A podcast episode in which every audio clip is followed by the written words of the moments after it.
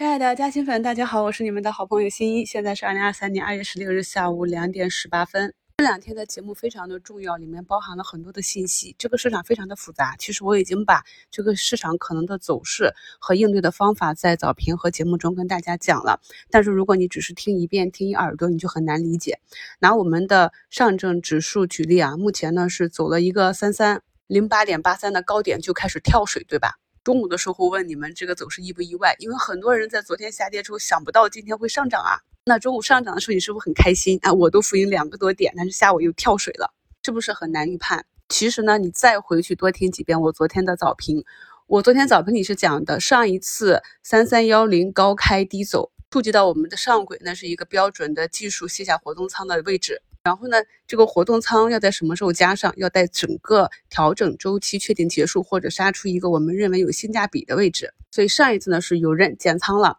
那减仓的朋友呢可能会认为啊这个调整的幅度不够深，非常的焦虑，担心买不回活动仓，这是一种；还有一种呢没有减仓，但是经过了这一段时间的震荡整理呢，在下跌的过程中呢心里非常的慌乱，又后悔了啊，后悔当时没有减。所以昨天早评里我就跟大家讲，这两天有冲高，你要想好你的心态，想好你接下来一段时间要怎样持股，总仓位如何。我们一定是在上涨的时候去高抛，下跌的时候是我们等机会去做一个日内差价、隔日差价或者滚动回补仓位的时候，这样才是低吸高抛。但是大部分的散户呢，往往是上涨的时候我不舍得卖，我不敢卖。我怕我卖飞呀，下跌的时候呢又不敢买，怕买在半山腰，怕被套。我在本周的节目里也讲过了，买入之后不涨是非常正常的事情。但是呢，我们一定是在买入之前要有一个计划，这样你才知道你应该怎么买，怎么去持有它，持有到什么时候或者什么位置，这样你就能够增强你的抗波动性。我们在上周讲过了，目前的市场呢是一个比较复杂的短期的扩张性震荡。这里呢，我们去看一下上证的图形。如果呢指数调整的深度强过上一波，那么这里呢是可以看成一个短期的 M 头的。我反复的强调，每当个股和指数它想要去挑战一个关键的位置，它一定会产生巨震。这里呢是多空的博弈，所以是震荡式、混沌式。所以在五平的图二，这个券商它涨停了，但是我在下面画了一个黄圈圈，破板就按技术兑现了。目前市场上很多个股在前期行情的推动下都是这样。我反复的强调，如果你不是从底部拿上来的，那在个股起来之后，你想去趋势持股去博弈的话，就是低吸高抛做短差套利，并且不能上中仓。你今天开仓追进去的一个已经放量的短期走高的热点板块，那日内啊，像今天很多个股都是在下午直接跳水十个八个点，这个在昨天我已经讲过这个情况了。所以底部的比较安全。那目前我们的上证指数已经去压迫十日线了，十日线这样一个位置呢，刺穿是很正常的。这里呢，不管是短期主力诱空，还是真的有技术派看到了这个类似 M 头出现，去做一个短期的兑现减仓防御，都是有可能的。但对我们中长线的持股是没有影响的，因为这里不管怎么折腾，半个月、一个月、两个月、三个月，大家去看一下啊，这个节目简介中。第五张图按照思考题，为什么北向资金疯了一样的扫货啊？下午呢也是啊，北向资金忽然拐头卖出了，然后市场上也是达到了这个三三零零以上，就引发了一波跳水。在今天早评和午评的评论区，还有不少朋友问我这个能不能买，那个能不能开仓？这个问题我已经讲过很多次了，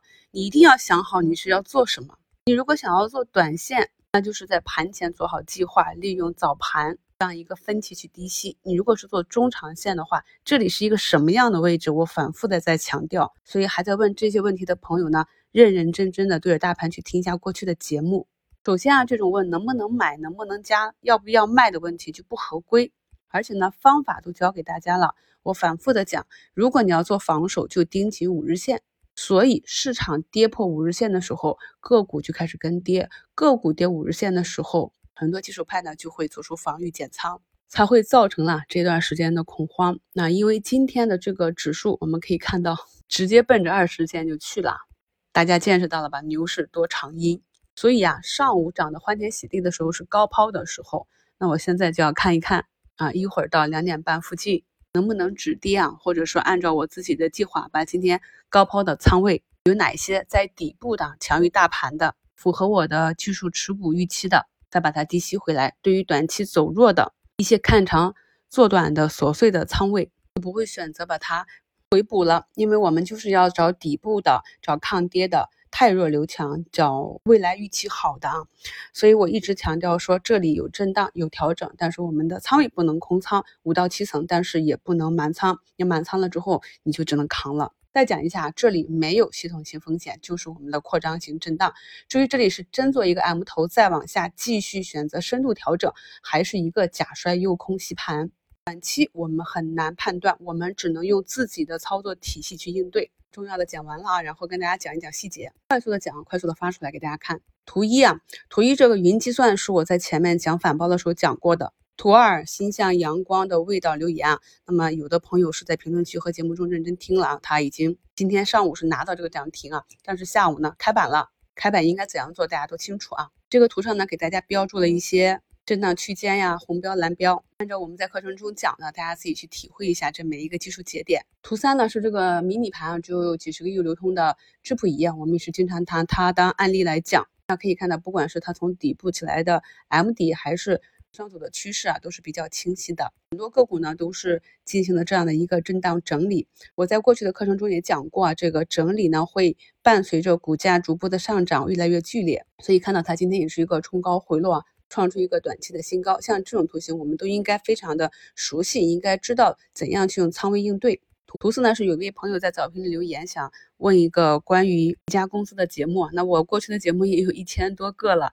所以呢，真的需要认真来整理一下目录。你看我们 A A S M 秀朋友马上就回复了，是五月二十八号，就是对于课程中讲的一些技术啊、公司分析啊，你自己要做一个清单，或者想办法分类。然后西马的搜索功能暂时不是很完善，当然你也可以问我留言啊，这样大家都可以一起帮你找。我们对于自己持股的逻辑多加梳理强化，才能够帮助我们在市场中更好的应对。现在大部分个股呢都被市场带下来啊，一个断头放量，一步到位啊击杀。长线持股有什么好处呢？就是可以。不必太过在意市场的波动，比如说谷歌手术机器人，它今天的走势，按照我们技术节点啊，如果想要持续走下去，不走一个调整态，我在昨天就判断出来，今天必须要摸一下十五点三六，所以呢，我就按照我的预判去挂单，出去以后呢，主力的任务就完成了，之后股价怎样运行并不重要，所以在市场跳水的时候呢，反而可以从容的把高抛的仓位接回来，这就是中长线持股的一个舒服之度。在今天这样一个恐慌放量下杀的行情里面，还红盘的这些个股，大家可以关注起来了。还有半小时啊，看一下我们市场最后会如何演绎。感谢收听，我是你们的好朋友新一。